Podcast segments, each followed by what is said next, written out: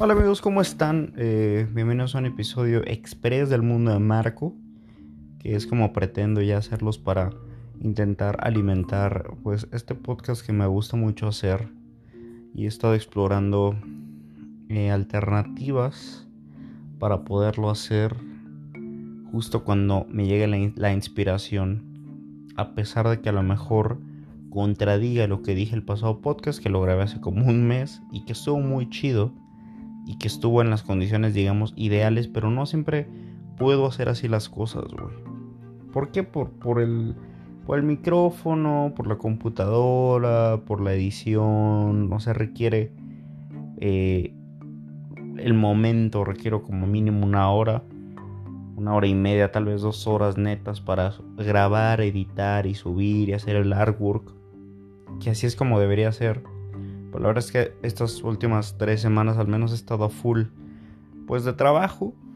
A pesar de que estoy intentando ya convertirme en una fucking morning person al fin. Eh, estoy en esa transición, pero pues no sé, muchas cosas de la vida han pasado. Eh, algunas que no quiero hablar pues en el podcast porque no, no es de lo que quiero. Pero sí, eh, también he pasado muchas cosas eh, con las que puedo alimentar este podcast. Entonces, creo que voy a sacrificar un poco la calidad por el contenido, porque el progreso siempre es mejor al no hacer nada. O sea, es mejor siempre progresar poco a poco y llegar a la meta que mm, esa pasividad, ¿saben? No veamos aquí a los tibios en este, en este mundo. Entonces, Vamos a ver cómo funciona en este ejercicio. A lo mejor sin el intro, no sé cómo voy a hacer este episodio. Pero lo estoy grabando, lo estoy haciendo. Eh, digamos calientito. Y justamente con algo que a lo mejor al mercado meta, como ya lo había mencionado, del mundo de marco no le gusta tanto, que no es la cultura pues, popular, ¿no? O sea, esto es una queja del NBA, güey. Del básquetbol no sé por qué el básquetbol a mí me encantaba, güey. Me, me, fascinaba, güey. Me, yo me reventaba mínimo unos dos partidos a la semana cuando era la temporada regular del NBA antes. Eh, mínimo me aventaba el partido del miércoles y me aventaba el partido del viernes. Casi siempre. Creo que eso no habla muy, muy, muy bien de mi vida social. Y me aventaba también el del jueves porque hubo un tiempo en donde había un canal Space que pasaba las transmisiones de TNT eh, de Estados Unidos, eh, que son pues las mejores, el mejor juego de la semana en teoría de la NBA y ya he hablado mil veces en este espacio de los beneficios de una transmisión eh, original, no tiene comparación, porque a pesar de que ESPN hace un muy buen trabajo en sus transmisiones, pues carece de cosas básicas como por ejemplo poner el volumen ambiente a un nivel que te haga sentir que estás ahí en el estadio. Creo que el sonido ambiente en cualquier evento deportivo es parte fundamental para que el espectador disfrute del partido.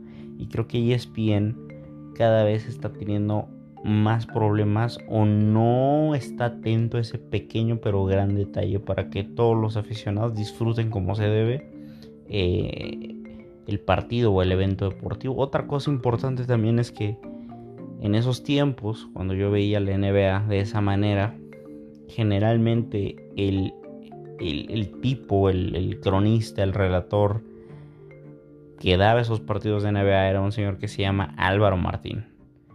Álvaro Martín es un pues reconocidísimo relator de deportes que estuvo mucho tiempo en ESPN haciendo NFL y haciendo NBA probablemente es el mejor relator deportivo de esas dos disciplinas que a mí se me ocurren.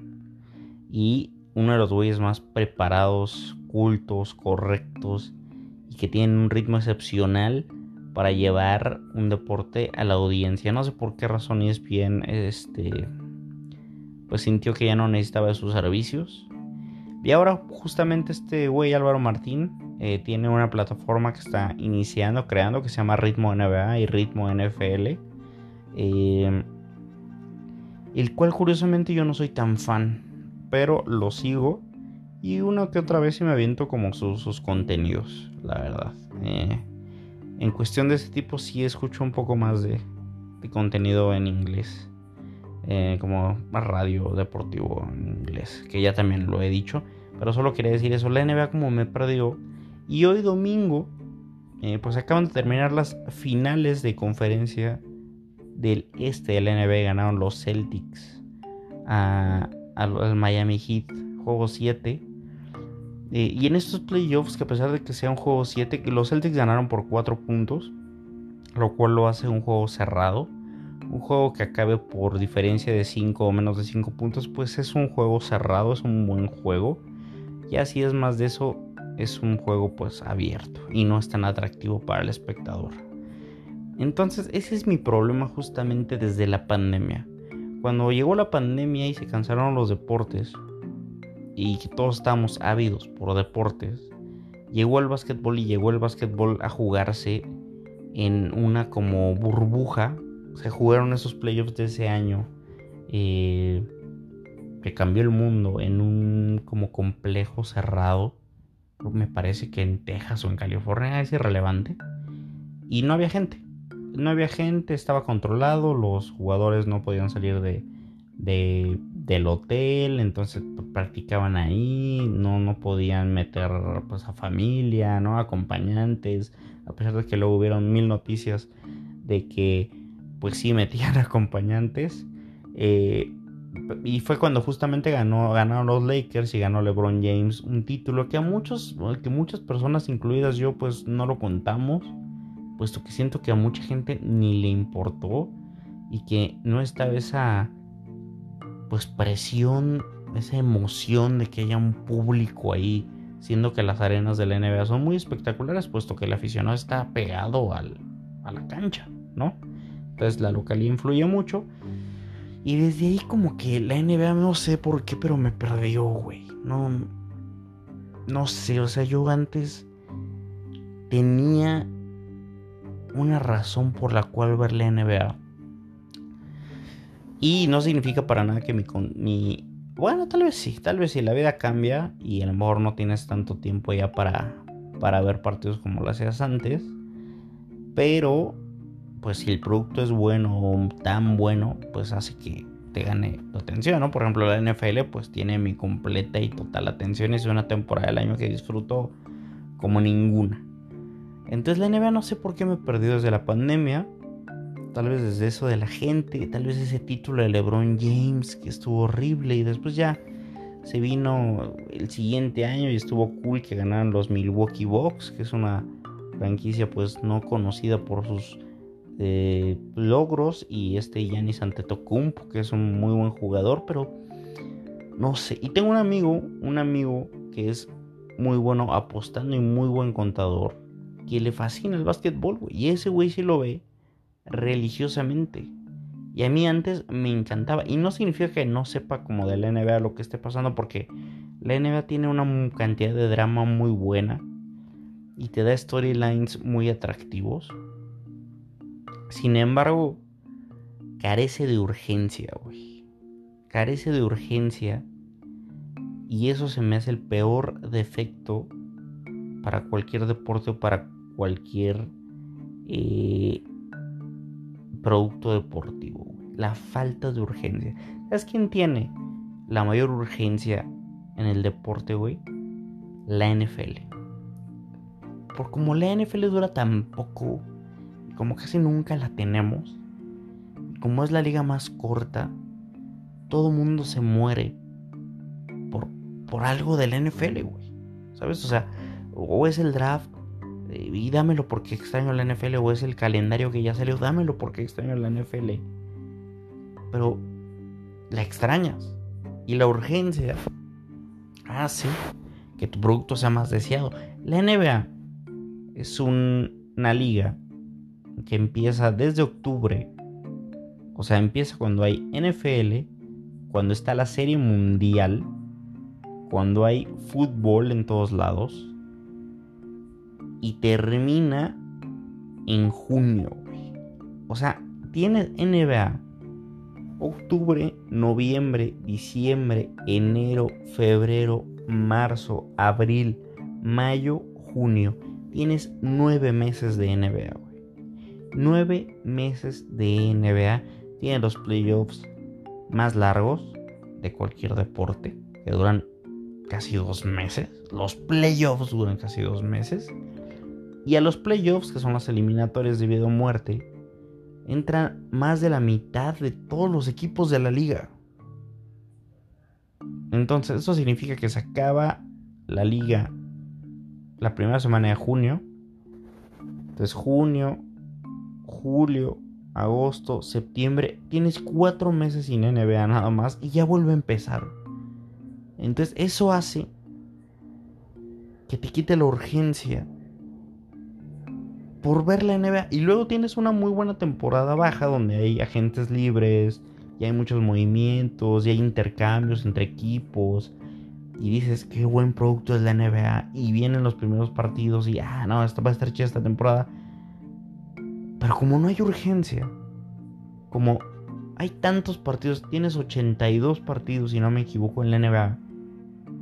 Y como hay tantos lugares para entrar a los playoffs, pues que se vuelve sin valor, güey. O sea, todos esos 82 partidos no valen mucho porque puedes entrar a los playoffs con un récord negativo. Por ejemplo, te voy a poner un ejemplo rápido a quien siga en este podcast con esta eh, queja la NBA. El béisbol, por ejemplo, el béisbol. El béisbol tiene 162 partidos. Cada equipo juega 162 partidos. El béisbol empieza en abril y acaba en octubre. Entonces tienes abril, mayo, junio, julio, agosto, septiembre y octubre. Dura 7 meses. Los playoffs del MLB son rapidísimos. Casi no hay descanso. Los juegos están pegados. Pum, pum, pum, pum. Pero es imposible, escúchame.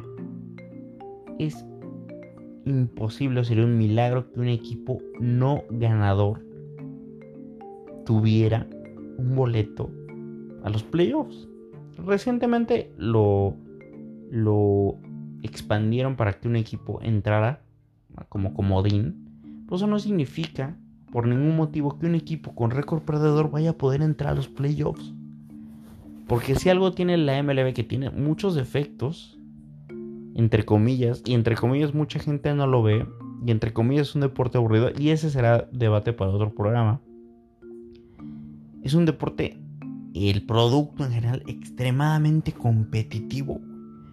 Y puedes hacer una temporada increíble y quedarte afuera porque a lo mejor en tu división hay un equipo buenísimo que es candidato y te deja fuera porque ya no pudiste entrar a un comodín hablaremos luego del béisbol, que es otro animal.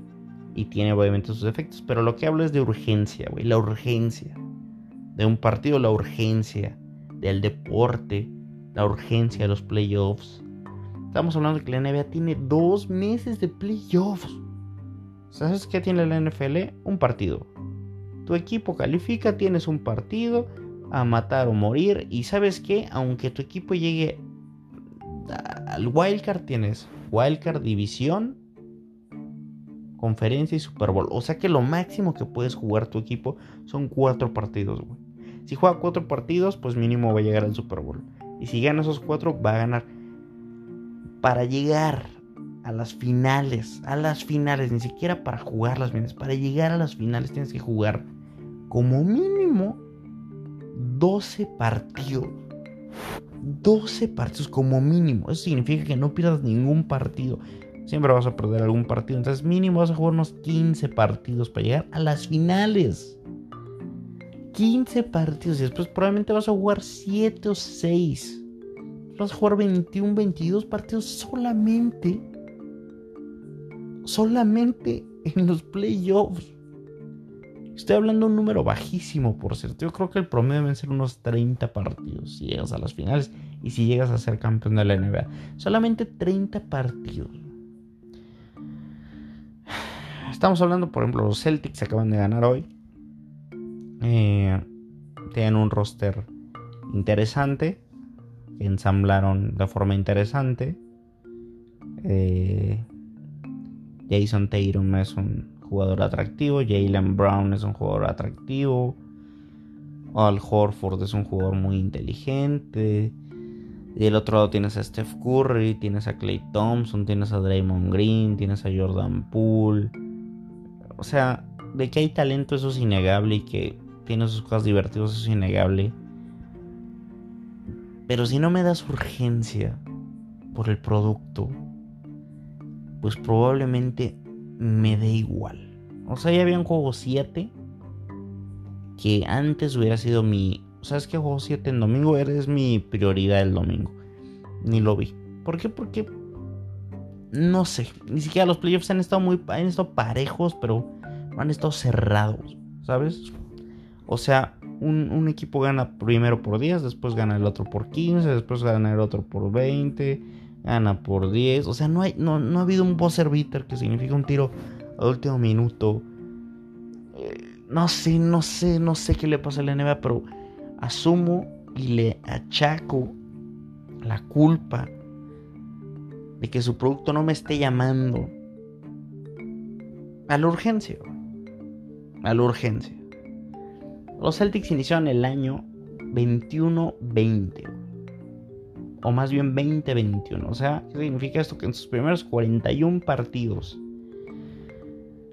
de la temporada regular tenían un porcentaje de victorias de 49%. Y era la mitad de la temporada.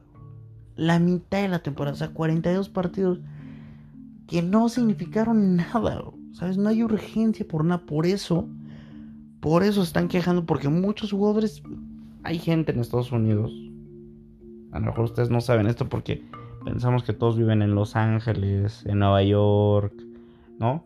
Pues que todos viven en Miami, pero no.